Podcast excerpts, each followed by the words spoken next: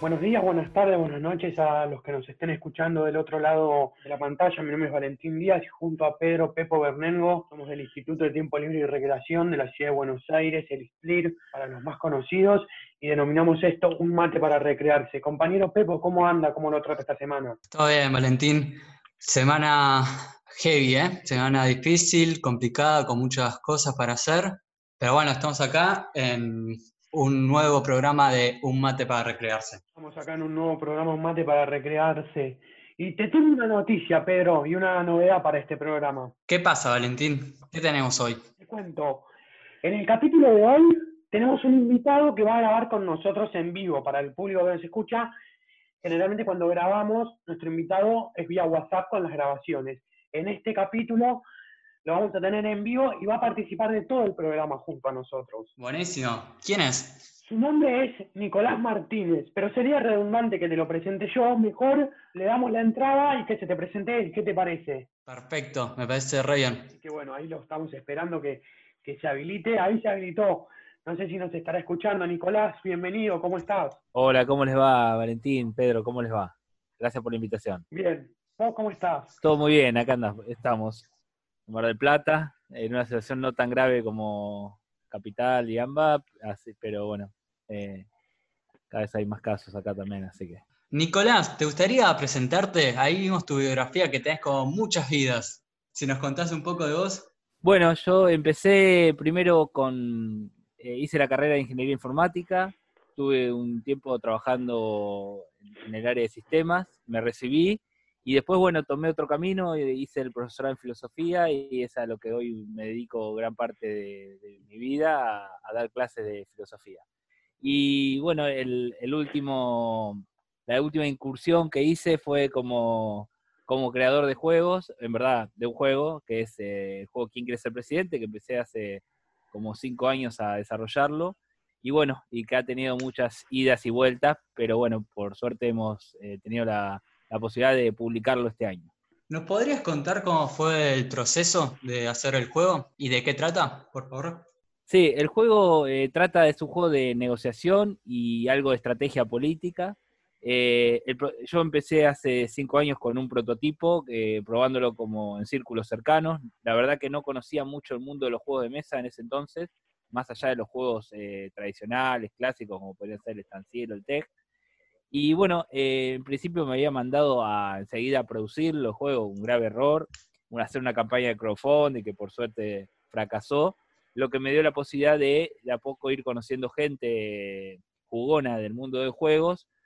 En uno de esos encuentros conocí a Omar Dambolena, quien es el diseñador, y bueno, a partir de que él también se involucró con el juego, eh, pudimos hacer un salto de calidad del juego, ¿no? O sea, pasar de un juego que era muy de tirar dados y moverse en un tablero, hacer un juego eh, exclusivamente de negociación donde el peso de las decisiones recaiga sobre los jugadores.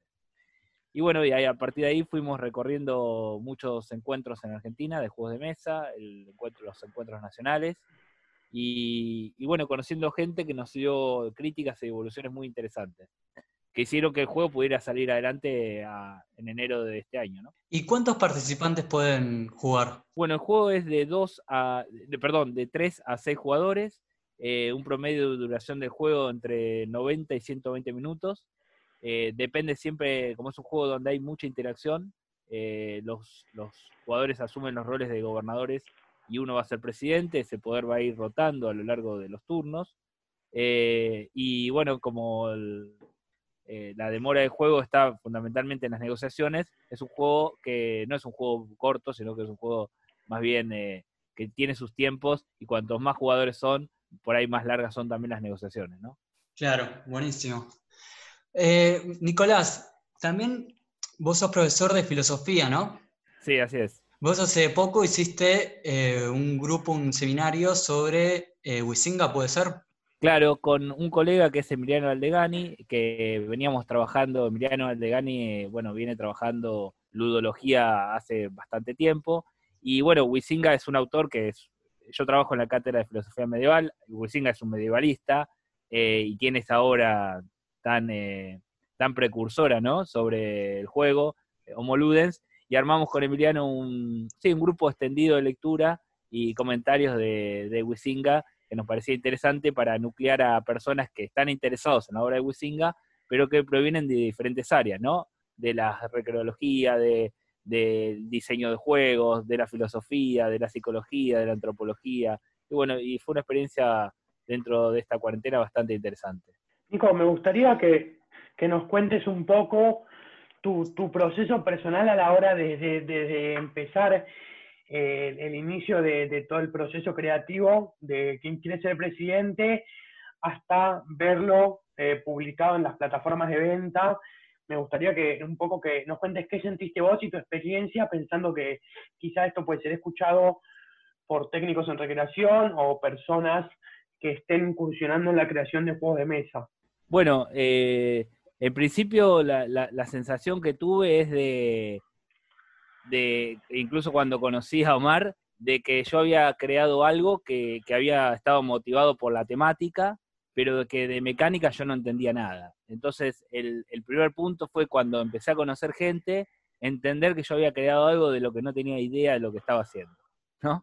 Entonces, eh, cuando Omar eh, me ayudó a entender mi propio juego, eh, empecé a, digamos, a, deconstruir, por usar un término filosófico, a deconstruir mucho camino andado, un camino andado muy a los tumbos y con poca, digamos, experiencia y poca teoría también, para de alguna manera, digamos, sabiendo que era un juego de negociación, empezar a, entender cuáles son los problemas de ese tipo de juego, cuáles son las ventajas de llevar a cabo un tipo de juego así, ¿no? Entonces, la verdad que me sentí en una posición de, aprender, ¿no? O sea que con mucho entusiasmo me, entregué a escuchar a qué, qué, era lo que los otros tenían para decirme, otras personas que tenían mucha experiencia en juegos, porque de, haber persistido en la obstinación que tenía al principio no hubiera llegado a ningún lado, ¿no? O sea, hubiera, sí, hubiera hecho un juego que el que se lo compra lo tiraba a la basura directamente, ¿no? Eh, pero en el proceso, la verdad, de, estar abierto a escuchar a qué tenían otras personas para decir que, y, que muchas veces, te diría, la mayoría de las veces los puntos de vista míos eran los peores puntos de vista. O sea, eh, necesitaba de alguna manera eh, ser refutado por muchas veces por, por cómo por cómo yo había planteado una dinámica de juego que a veces eh, no, daba los resultados que yo quería, ¿no? Muchas gracias, Nicolás. Em, tenemos ahora otro invitado. Eh, nosotros le hicimos una pregunta a esta persona que es Julián Becchione, un amigo de la casa. Le pedimos que se presente y él nos, dijo que es técnico superior en tiempo libre y recreación, graduado del instituto, coordinador de eventos lúdicos en las organizaciones La Vieja Confiable y Salto la Ficha. Se define como entusiasta empedernido del juego en todas sus formas, actualmente en proceso de producción en su primer juego de mesa, Balance Elemental. Así que le preguntamos cómo fue el proceso de Balance Elemental y esto nos contestó. Bueno, les cuento un poco cómo fue el proceso de Balance Elemental. Justamente en este momento el juego está en imprenta eh, porque terminó hace unos días una preventa muy exitosa que me permitió financiar los costes de impresión, ilustración y diseño gráfico, que eran los tres principales costes del juego. Eh, con esta preventa pude financiar 500 copias de manera autónoma, sin tener que ir a una editorial y podernos gestar mi propio proyecto editorial, que es Pulo Escapista. La idea es que este primer juego eh, le dé el inicio a eso y me permita en un futuro generar expansiones y otros juegos que ya están, por supuesto, eh, en mi mente y en prototipos en mi casa, pero por volverlos una realidad. Pero ¿cómo se llega a ese proceso si uno está pensando en hacer un juego por primera vez? Eh, yo recién ahora puedo decirles, después de haberme mandado un montón de errores, que lo clave está en no intentar hacer las cosas solo, en acudir a otras personas y en mi caso la experiencia fue más o menos así. La idea del juego me llegó eh, con mi primo, mi primo Guido, eh, en un verano jugando con granos de maíz eh, de colores en el campo. Se nos ocurrió, medio que sacamos una película, medio que se nos ocurrió una dinámica que era escondernos en la mano granos, intentar adivinar cuántos teníamos, lanzarlos en la mesa, bueno. Lo fuimos variando, le fuimos dando forma y armamos un pequeño juego que nos entretuvo unos días a mí me parecía que ese juego tenía potencial y que con, con una edición y un criterio podría ser un juego atractivo para que la gente tenga y para sumar algo nuevo al diseño nacional. Entonces, cuando volví, me senté y le di forma, abrí archivos de Word horribles y los llené de ideas hasta que pude armar un primer prototipo decente, probarlo con amigos que me tuvieron paciencia y que se bancaron mi, poca receptividad a veces a los comentarios. Eh, y así fue generando prototipos cada vez mejores. El 80% del proceso de diseño de un juego es hacer un prototipo, iterarlo, equivocarse, iterarlo y así sucesivamente. Balanza avanzó mucho y rápido, gracias a un montón de personas que no me daría el tiempo para nombrarlas a todas, pero sé que saben que les agradezco mucho. Pero sí me detengo en, tres personas que fueron sustanciales para el proceso, eh, que son Soledad Origia de Top Producciones, creadora de Soy Juan Nacer, Mariano Mina Buguet, eh, creador de Las Divas, y Joel Peregrino Jotam de juegosdemesa.com.ar. Eh, juntos formamos desde febrero-marzo eh, un espacio de testeo de prototipos y comentarios sobre nuestros juegos, que fue muy nutritivo, una vez a la semana, de forma presencial, previo a la cuarentena y, y virtual durante la cuarentena que fue clave para Balance y sé que también fue clave para muchos proyectos de todas estas personas, eh, que nos permitió crecer mucho y que a mí particularmente me dio la fuerza y la valentía necesarias para decir este juego vale la pena, este juego vale el esfuerzo que estoy haciendo y la inversión de dinero que me implicó y un montón de inversiones de energía. Eh, y cuando hay inversión de dinero ahí es donde viene la preventa. Yo no contaba con los recursos económicos para financiar la impresión del juego, porque yo decidí autoeditarme, no ir a una editorial, por motivos que son varios, pero que en principio tienen que ver con cómo funciona el, sistema editorial en la Argentina, y porque tenía ganas de tener una autonomía en el proceso y poder fundar, como estoy haciendo ahora, la editorial Pulga Japista, para que mis próximos proyectos ya tengan dónde y cómo salir. Como no contaba con el dinero necesario, eh, acudí a la preventa, inicié un Instagram y un Facebook de balance elemental que me permitieron que la gente conozca la propuesta. Eh, armé combos con juegos justamente de los diseñadores que nombraba antes, con quienes forjé un buen vínculo. Y esto me permitió que mi juego se dé a conocer. Me compraron el juego varias tiendas y varias personas. Y con ese dinero pude financiar eh, la impresión, así como también las ilustraciones del genio de Agustín Castro y el diseño gráfico de Munirots. Eh, dos personas que también fueron claves y quienes me dieron muy buen feedback durante todo el proceso. Además, vale, vale decir, y no tengo problema en decirlo, que hicieron un trabajo increíble porque el arte de balance elemental se luce y cualquiera que vea la caja se va a dar cuenta que, que vale la pena.